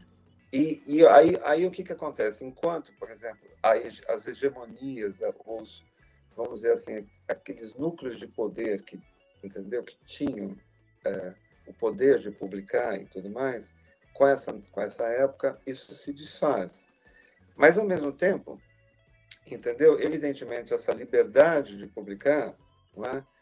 É, acaba sendo, em primeiro lugar, uma questão política, porque justamente é a possibilidade do espaço de se manifestar, de escrever e tudo mais. E aí o que acontece fatalmente? Acontece que, às vezes, há muitos escritores incipientes, entendeu? Muitas pessoas e que podem granjar popularidade e tal através dessa própria forma de comunicação, né? Sem que necessariamente, às vezes, vamos dizer assim, ali esteja se produzindo grande literatura, entendeu? Eu sou bastante suspicaz com relação à influência que o tempo social pode ter sobre nós mesmos, entendeu? Essa, justamente por essa facilidade de exposição, no meu caso, entendeu? É, eu me sinto feliz, contente, entendeu? Indo num tempo que é meu, lento, entendeu? Em que eu procuro fechar os olhos a tudo mais, entendeu? Não me preocupar com publicar, entendeu? Mas sim tirar prazer mesmo do fazer. E é, eu acho que, aliás, talvez isso marque o que eu chamo de o começo de uma maturidade que eu defini que era aos 31, assim.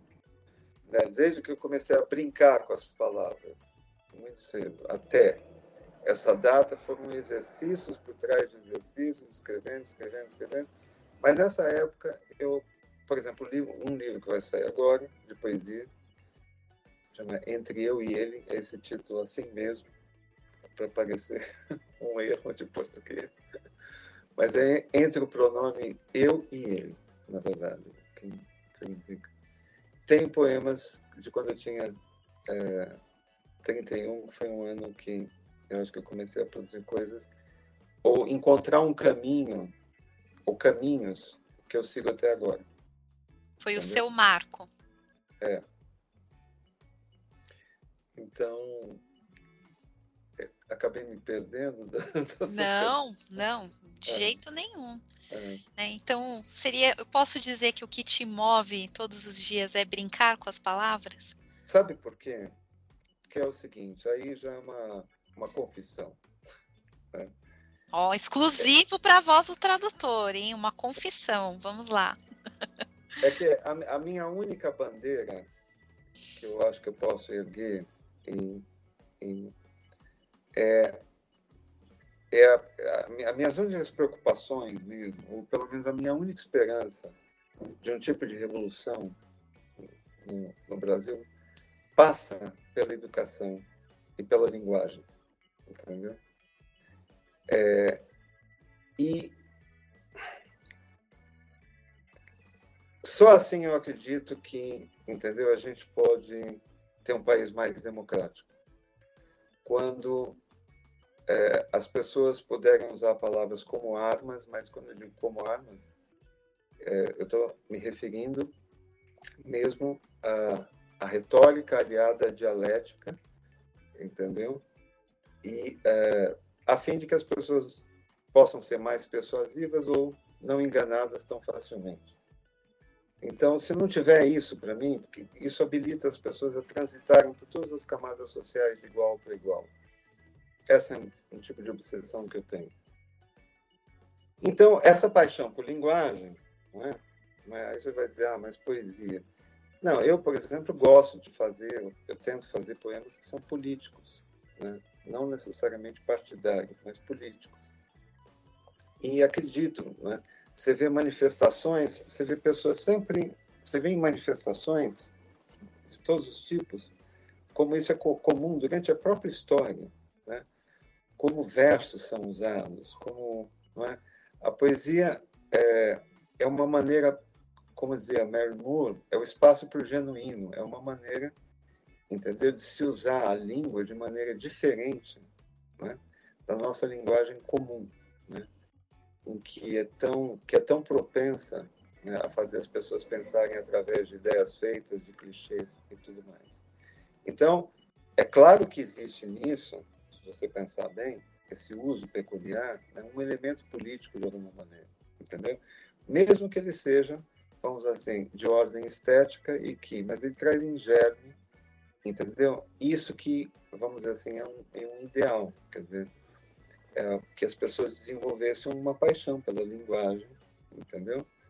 É, a fim de exprimir melhor o mundo e a si mesmas. Mas, então, então uh, é, daí eu acho que vem essa, essa coisa com poesia, porque poesia é uma, é uma maneira muito sofisticada de linguagem. É? Mas, mas traduzir poesia e escrever poesia é prazeroso para você? Demais. Porque quando você fala de poesia, você sorri. Né? Por isso que eu estou falando, eu acho que talvez o seu desejo íntimo seja, ah, eu vou brincar com as palavras, eu vou passar o dia todo brincando com as palavras. Olha, olha, sinceramente, uma grande fonte de prazer para mim, é verdade. Né? E é, eu acho que a primeira coisa tem que ser isso, para para as pessoas. Eu gostaria de acreditar nisso. Né? E, e depois, é, entendeu? Eu, eu fui assim, eu, aliás, por exemplo, eu escrevi a vida inteira e muita coisa agora que eu comecei, poucos anos que eu acertei como editor e tudo mais. Né? E eu não. Então agora eu vou experimentar outro prazer, que é né, já o da publicação. Né? E, e é claro, né, poder descobrir mais de mim através dos outros, já que nós nos definimos através dos outros. Então, é, essa é a outra experiência, é a outra parte. E tem um monte de coisa que vai chegar do Alípio Correr, do Alípio Correr em 2023, certo? Tem muitas novidades espontando. Sabe, uma, eu, eu acho que essa coincidência de muita coisa sair ao mesmo tempo foi principalmente por causa da tragédia do vírus, né? Uhum. Do, do, de tudo que os cronogramas todos e tudo mais. Então, livros que estavam programados para anos atrás, entendeu? Vão, vão sair bastante coisa, bastante coisas esse ano, por coincidência. Assim. Mas o recolhimento da quarentena também foi produtivo? Ah, foi, foi. Principalmente foi, é, foi quando é, o segundo volume do Pushkin estava terminando, também o ensaio do Felipe Larkin. Aí, né? Aí já que não era mais possível, né? A gente tinha que trabalhar, aumentava o isolamento, né? foi assim. A Lipe ficou brincando com as palavras na quarentena, né? e eu quero reforçar aqui o meu abraço para Vera, para Telma, porque eu sei que tem novidade do Alípio que vai chegar pela editora Léxicos, né? Então. O, o, o, então, na Léxicos vai, vai, vai, foi tem sido um trabalho maravilhoso. Elas são admiráveis, assim, mesmo. Eu não falo assim se eu não sinto. Um trabalho extraordinário que, que eu acho que elas estão fazendo. É, porque é uma editora conduzida por tradutoras, né? Tem Exato, uma visão diferente do processo, né? Exatamente. Vai sair o Robin Hood, que a gente muito honrosamente é, foi um concurso da Secretaria de Cultura e eu sempre tive vontade, porque Robin Hood é um universo, todo quem não conhece, né? Mas eu nunca tinha visto circular uma tradução direta daquelas baladas. Foi uma balada é uma coisinha simples, mas dificílima, porque é um inglês medieval, tive que conversar com, com, com pessoas lá fora, amigos meus, entendeu? Que conheciam medievalista. Foi uma coisa, assim, um trabalho difícil de fazer, mas prazeroso, porque uma coisa que eu queria há muito tempo começar uma coleção de baladas é, de heróis e, e, fora da lei. É, vai sair também um livro, um livro, Ratolândia, que são poemas sobre rato. Vai sair o, segundo volume do Pushkin pela Atelier. Pela Lex também vai sair esse livro do Hopkins, que está planejado em três volumes, são 40 poemas ao todo. E no, no, o primeiro são é uma série de sonetos maravilhosa, são sonetos da desolação, uh, desse poeta extraordinário vitoriano. Eu, eu gostaria, espero que saia também os sete tipos de ambiguidade. É, o Lakin vai sair, dois livros de poemas meus, um monte de coisa. Tudo Uau! Bom, aí conforme for o lançamento, por favor, avise a gente aqui para a gente poder ficar por dentro dos, dos lançamentos do Alípio. Né? O pessoal vai querer ir no lançamento, pegar autógrafo, né? É gostoso participar também e, e poder dividir né, essa experiência de, de conhecer o colega e saber mais sobre o processo do, de cada livro. Isso é sempre gratificante. Para a gente caminhando para o final, Alípio, nós temos muitos ouvintes que são alunos de tradução ou que trabalham com área técnica, mas um dia pensam em migrar para a área literária. Queria que você, do seu coração, deixasse um conselho para o nosso ouvinte aí, como vocês mandam mensagem, é, ah, Damiana, eu vou ouvindo a voz do tradutor no trem, né, no intervalo da faculdade. queria que você deixasse do seu coração um conselho para esse colega iniciante que está começando seus passos no mundo da tradução, que um dia pensa em trabalhar na área literária. É, o que, que ele pode fazer para se tornar um bom tradutor literário? Olha, eu acho que uh, nesse mundo que a gente está vivendo, por exemplo, você vê, a gente estava falando agora há pouco dessas ideias negativas sobre poesia que as pessoas passam a repetir, etc. E isso se aplica, por exemplo, às humanidades em geral, o que está acontecendo, entendeu? É, isso é muito sério, na minha opinião. E, e o que, que acontece? É óbvio que né, na, na época da globalização, nesse mundo nosso, comunicação, linguagem é importantíssimo. Né? E que, se as pessoas se dedicarem é? e, é, vamos dizer assim, percebendo né, que é um campo infinito, que é uma coisa que nunca vai passar, e fizerem ouvidos moucos e olhos cegos para essas ideias, que na verdade são estapafúrdias, né? eu chamo de a lei do vencedor. A lei do vencedor é aquela que começa a incutir na mente das pessoas e no coração questões sobre valor ou não valor, entendeu? Então, assim, é quando as pessoas gostam daquilo, entendeu? Isso é muito importante, quer dizer, o primeiro passo para que elas comecem a se desenvolver mesmo, entendeu? Então, é o que a gente acabou chamando de vocação, né?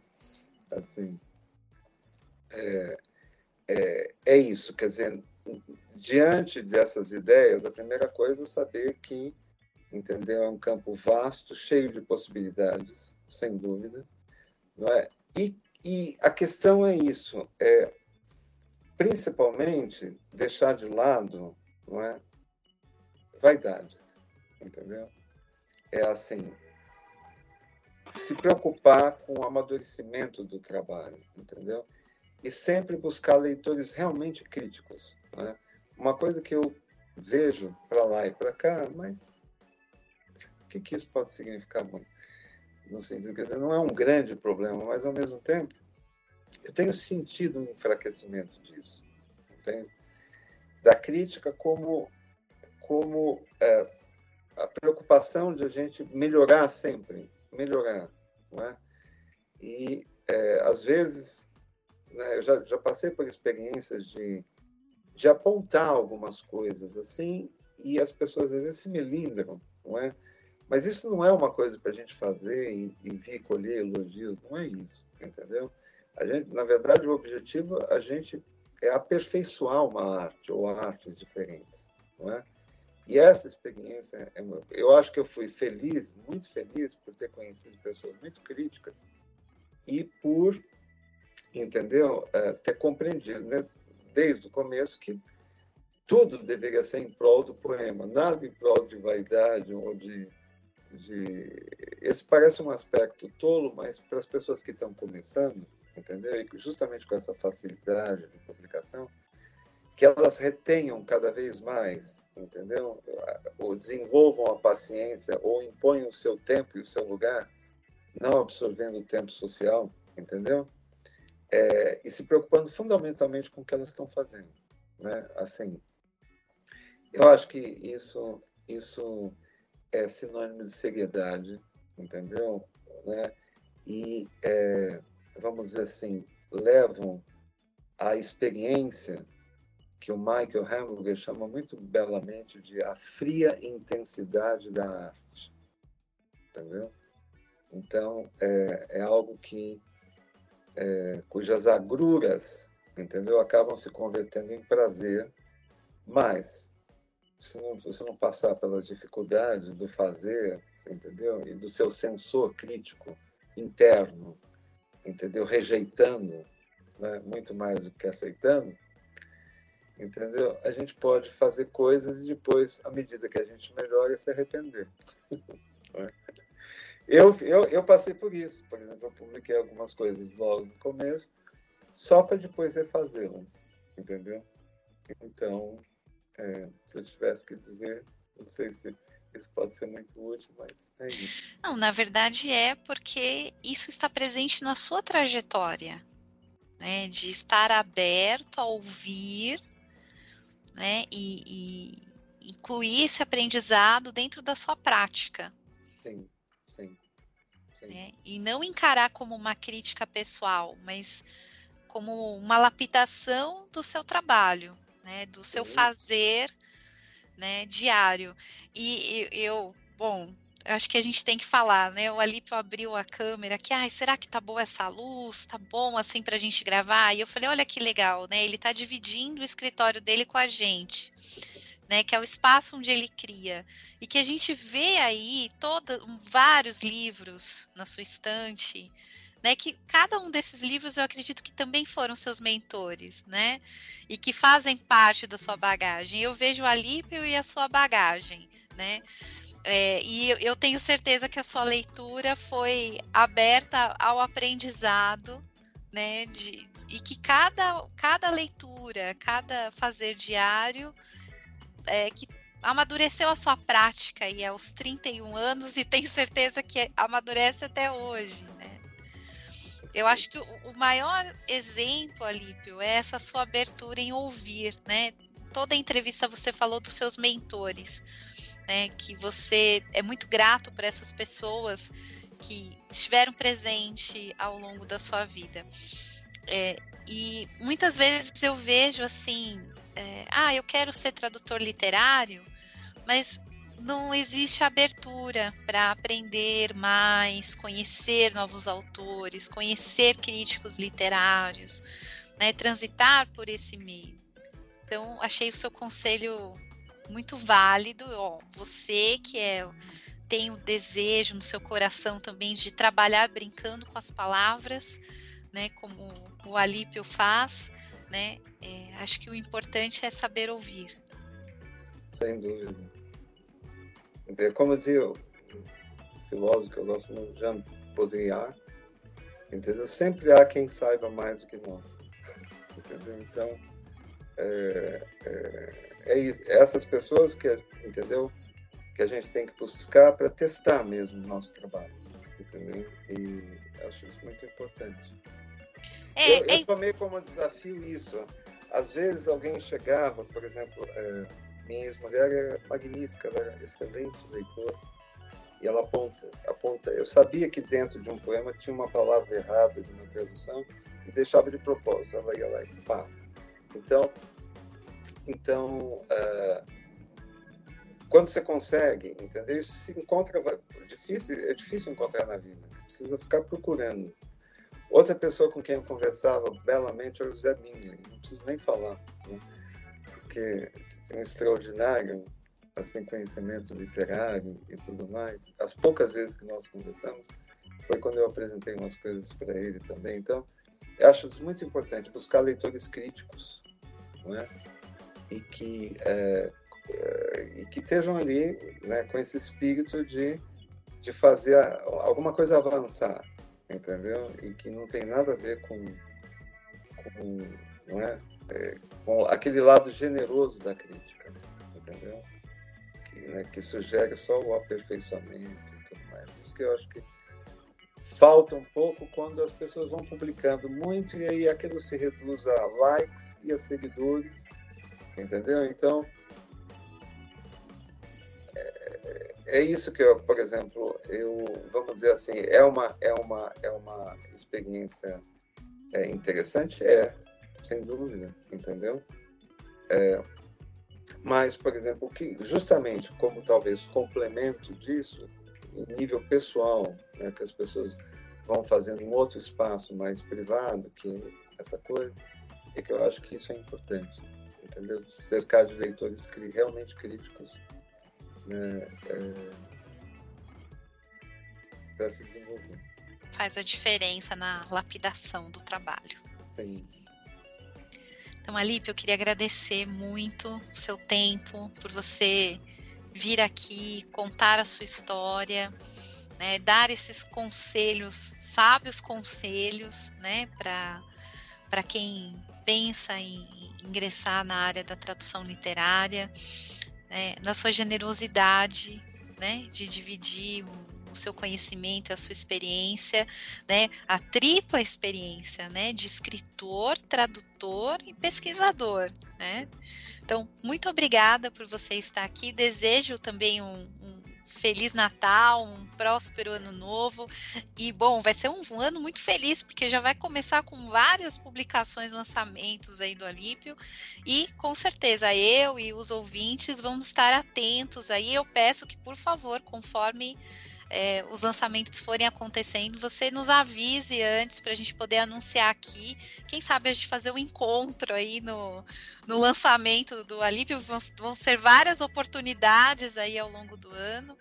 Né? É, enfim, e também queria agradecer ao trabalho que você presta né, à, à sociedade né, e, e de fazer chegar né, a poesia é, no nosso idioma e também de você traduzir a sua visão da vida como escritor para nós através da sua escrita autoral. Né? Então, muito obrigada. E também, claro, né, a contribuição do Alípio como pesquisador, que depois eu vou deixar o link aqui, o, o nome direitinho da, da tese, né, que fica disponível na biblioteca da USP, é acessível, que também vai contribuir com as futuras pesquisas que virão. Né? Então, muito obrigada pelo trabalho que você deixa aqui para nós e pelo seu exemplo. Damiana, muito obrigado mesmo, fico extremamente lisonjeado. Também, assim, congratulações mesmo, parabéns por isso, porque essas iniciativas, né, sempre que alguém se propõe a falar de tradução, de literatura e tudo mais, está indo na na contramão né, do que a gente tem assistido, né, que essa, essa é, vamos dizer assim, esse desprezo às humanidades. Né? Então, é sempre louvável mesmo, eu acho útil. Assim, parabéns, vou estar sempre disponível. Assim, eu que te agradeço. É. E, bom, a palavra é eterna, né? Como você mesmo deu o exemplo né? A área de humanas ela pode sofrer alguns ataques, mas ela está sempre presente, né? Pode, e, é claro. e se fortalecendo cada vez mais, porque nunca se consegue derrubar, né? Sim, não, é, não vai ser possível, porque não é o caos. É. Obrigada, Lívia. Obrigado.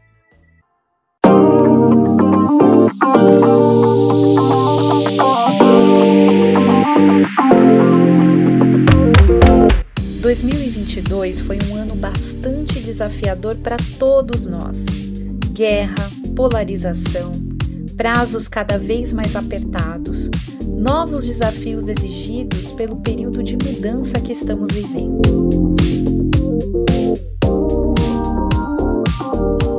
...2023 está chegando e com ele infinitas possibilidades. Novos horizontes se apresentam Saberemos nós navegar nesses mares ainda nunca navegados?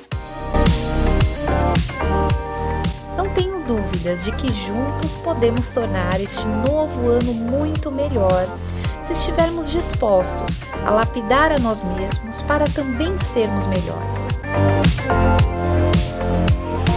Se estivermos dispostos a colaborar uns com os outros, respeitando o trabalho uns dos outros, entendendo que todos nós fazemos parte de uma grande família de tradutores, intérpretes e revisores que tem por objetivo fazer com que o mundo se comunique melhor, apesar das nossas diferenças culturais e linguísticas. Que em 2023, você, querido ouvinte, possa realizar todos os seus sonhos e que a sua dedicação à profissão se reflita em um mundo melhor para todos, ao mesmo tempo que este mundo melhor reflita compreensão, amor, igualdade e prosperidade em sua vida.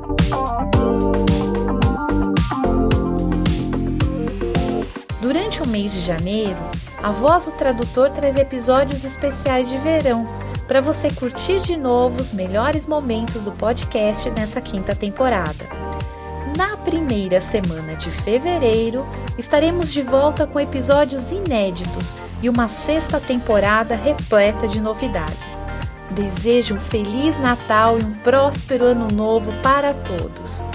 2023 seguiremos juntos, trazendo informação de qualidade para você.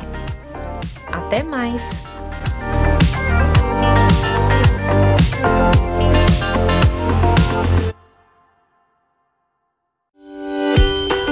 Você acabou de ouvir A Voz do Tradutor, com a tradutora, intérprete e professora Damiana Rosa. Na semana que vem, tem mais.